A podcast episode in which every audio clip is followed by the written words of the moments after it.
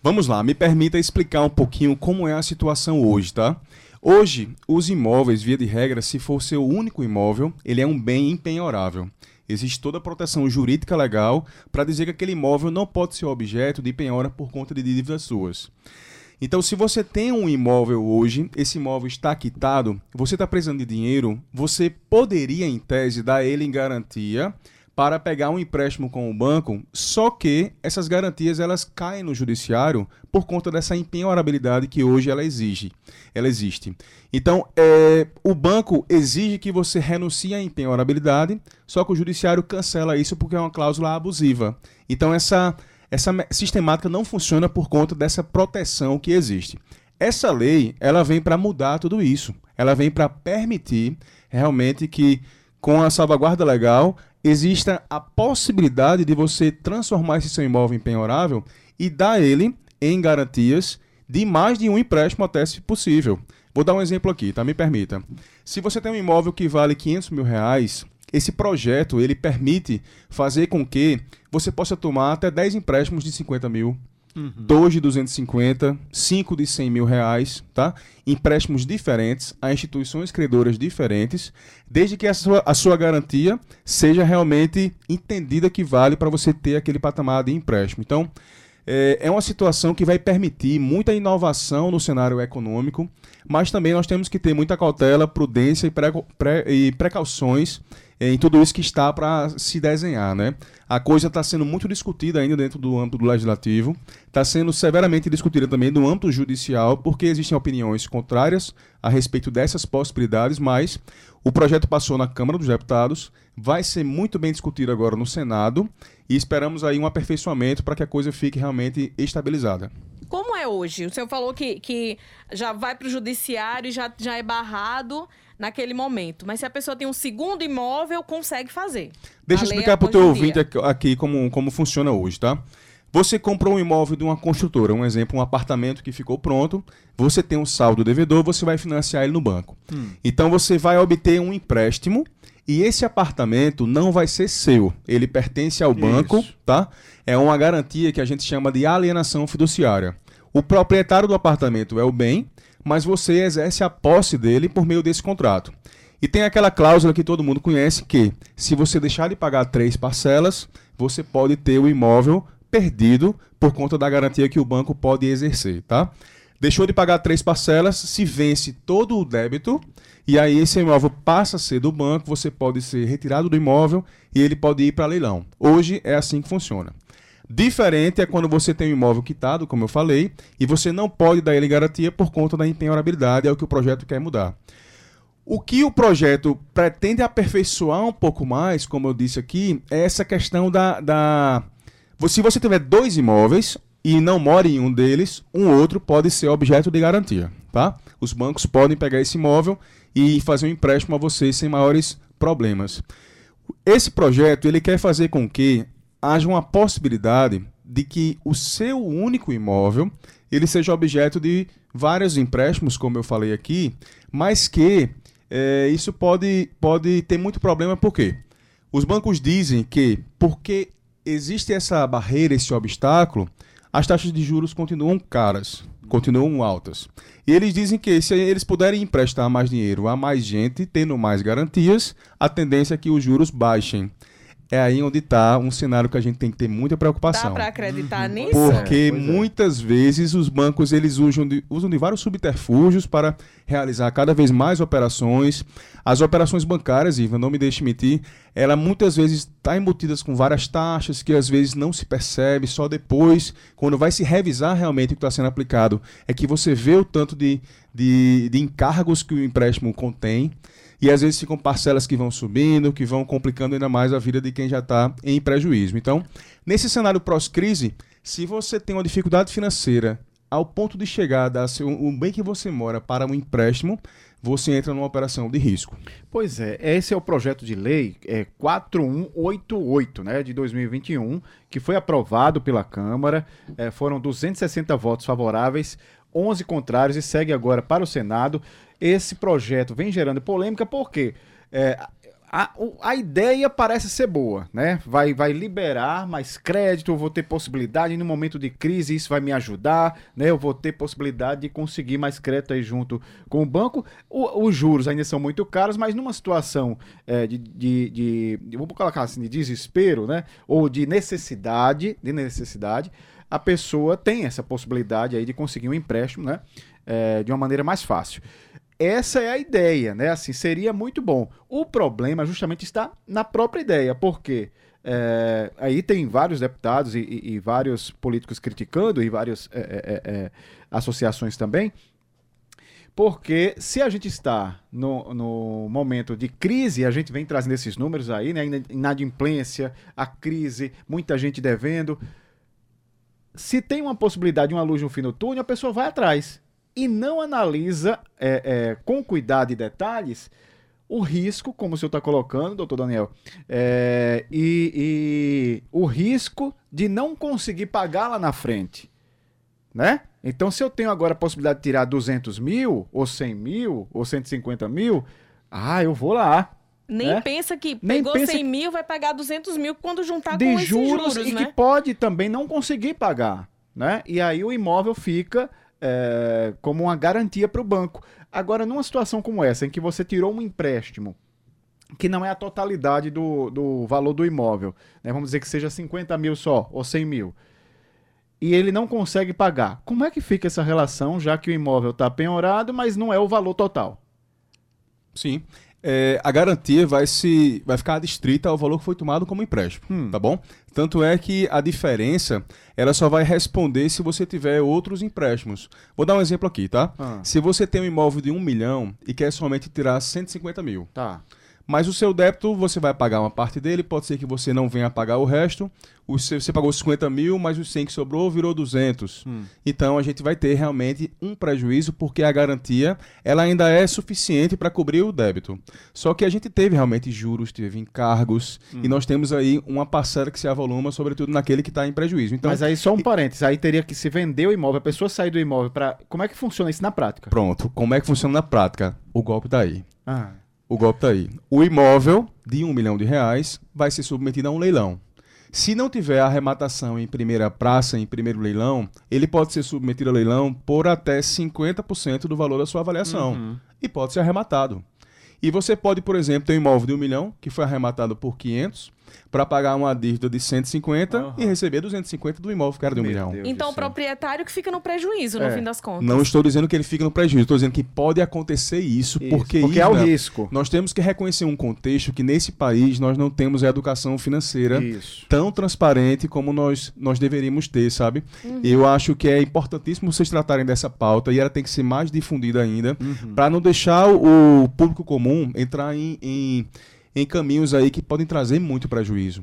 Então, ao passo em que você tem a intenção de fomentar a economia e possibilitar que você possa tomar crédito num, num, de uma forma mais rápida, você vai ter aí um cenário aí de muita, muito dinheiro movimentando, muitos imóveis sendo dados em garantias para aqueles que precisam de dinheiro.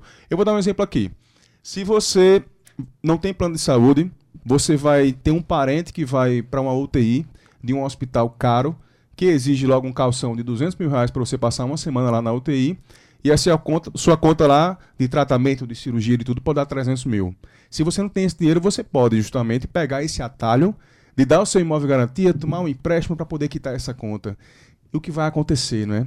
Então são cenários que a gente tem que projetar, que pensar qual vai ser a utilidade prática de tudo isso, porque eu enxergo muita permissividade e pouca educação financeira para poder não entrar nesse tipo de problema, sabe? Já fico pensando aqui que pode ter gente que vai, em vez de uma emergência de saúde, como foi o caso que o senhor deu agora, a pessoa tem uma fazer uma viagem, fazer uma coisa que não é necessária, que não é prioridade, e pegar um empréstimo para fazer a viagem, ou para comprar aquele modelo de carro que a pessoa sonha, mas não tem como comprar naquele momento, mas vai lá e dá o imóvel como garantia, acabar ficando na prática um negócio supérfluo e a pessoa não se dá conta por essa falta de educação financeira, que é o que acontece em outro âmbito com cartões de crédito. Sim. Hoje em dia. É muito mais fácil hoje você conseguir um cartão de crédito, seja qual bandeira for, com um limite mais alto. E às vezes a pessoa diz, ah, mas tem 4 mil de limite e a pessoa ganha o salário mínimo no mês. Ou de faz mais de um 1.200. cartão, Ou né? faz mais de um cartão e sai gastando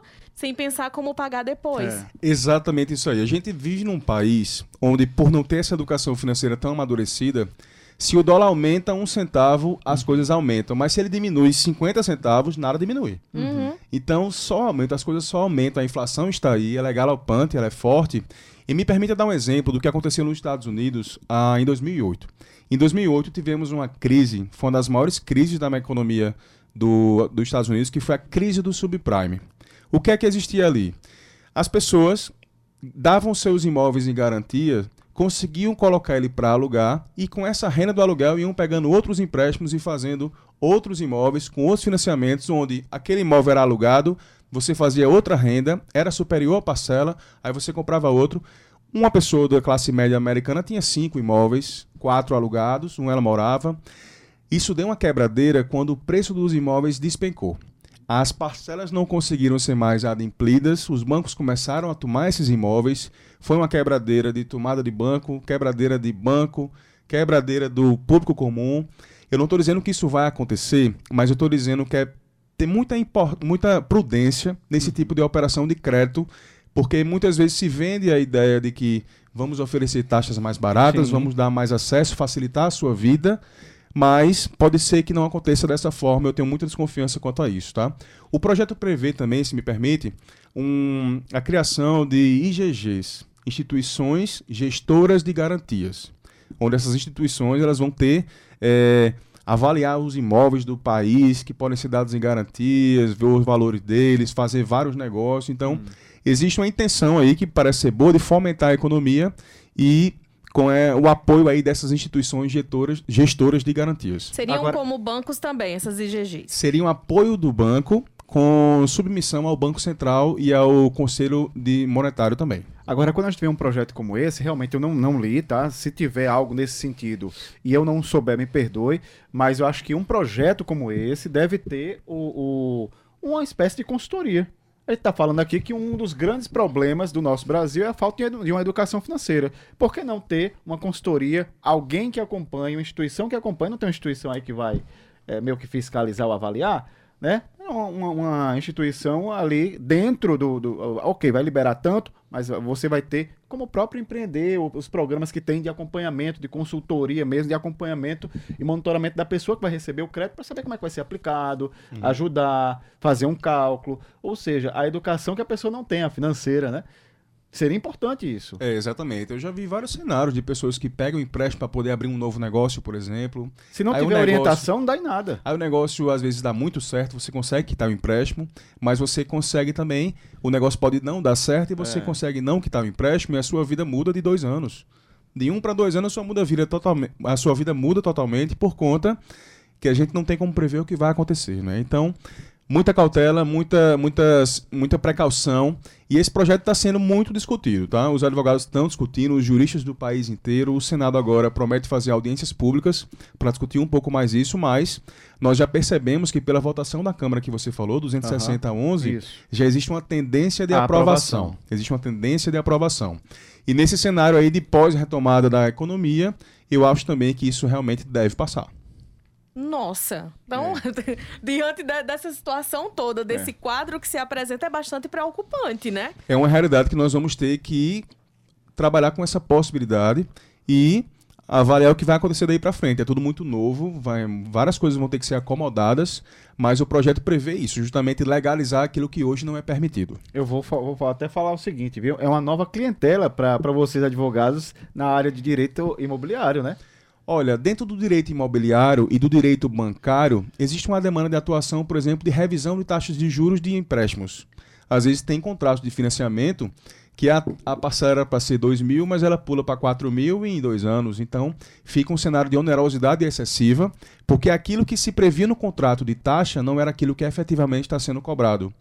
Eu acho que o projeto, o projeto até agora como ele está, ele não fala sobre isso, mas é um cenário que pode acontecer. Então, se vai haver demanda ou não é uma possibilidade, mas a gente sabe que os bancos às vezes nem sempre jogam de forma transparente como deveria. A gente já quer agradecer muito sua participação. Eu vou fazer mais uma pergunta fora desse projeto, mas ainda em direito imobiliário, que é no caso das pessoas que, enfim, moram em condomínios, por exemplo, já com apartamento quitado, o senhor falou sobre a possibilidade de perda desse imóvel para quem tem financiamento, mas o não pagamento de condomínio ou de outras taxas, outras contas do imóvel, podem ocasionar a perda desse imóvel, ele já quitado? Pronto, pode sim. Explicando bem isso aí, o débito de condomínio é uma das exceções da regra da empenhorabilidade.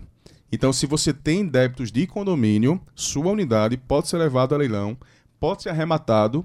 Você, o produto dessa venda do leilão serve para amortizar o débito que existia e, havendo diferença, você é creditado. Mas em leilão, nunca pense que o cenário é positivo. Mesmo sendo o único imóvel da família. Mesmo sendo o único imóvel. O débito de condomínio é uma exceção em penhorabilidade.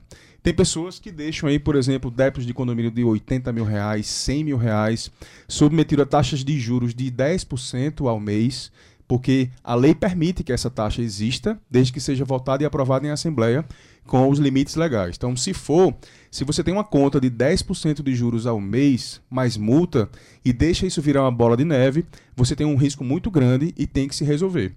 Talvez isso possa ser uma demanda já para essa atuação de fomento de crédito. Você pegar um empréstimo para poder quitar essa, essa conta, uhum. que tem juros abusivos de 10% ao mês, né? Uhum. Juros até impagáveis é, e excessivos. Queremos agradecer bastante a sua participação conosco, Daniel Braga, advogado especialista em direito imobiliário. A gente vai acompanhando a tramitação desse projeto e vamos combinando e faremos mais entrevistas com o senhor para entendendo tudo isso. E olha, se a gente começar a falar de, de demandas cotidianas é. de, de, direito imobiliário, a gente passa mais uma hora aqui conversando. Então a gente vai Mas marcar foi muito bom. Obrigado, viu? Grandes orientações aqui para a gente e esclarecimentos. Obrigado. E preocupações, e viu? Porque se também. esse projeto passar, é. eu já fico aqui pensando em mil possibilidades é. que podem acontecer. Uma falsa luz país. no fim do túnel. Pois é, uma falsa luz. Mas, enfim. E pode ser luz para muita gente também. Pode, desde mas... que saiba administrar, como a gente colocou pois aqui, é. o dinheiro, né? É. Muito obrigada. Na minha opinião, Ivna, só para concluir um arremate final, eu acho que o projeto deveria prever uma limitação da garantia. Hum. Por exemplo, 30% do valor da avaliação. O projeto não né? traz isso Entendi. hoje. Não traz. É, você pode dar full. Você pode dar o imóvel todo como garantia, é, até em é, é várias concessões. Verdade. Então, talvez isso aí pudesse ser debatido aí durante essa tramitação, tá? Os bancos não vão ter interesse dessa delimitação. Dessa forma, não. Vai ter um push and call lá do Senado, vamos aguardar, eu, né? Eu imagino que sim. Então agradeço muito, tá? Obrigado aí mais uma vez, fico à disposição, até uma próxima.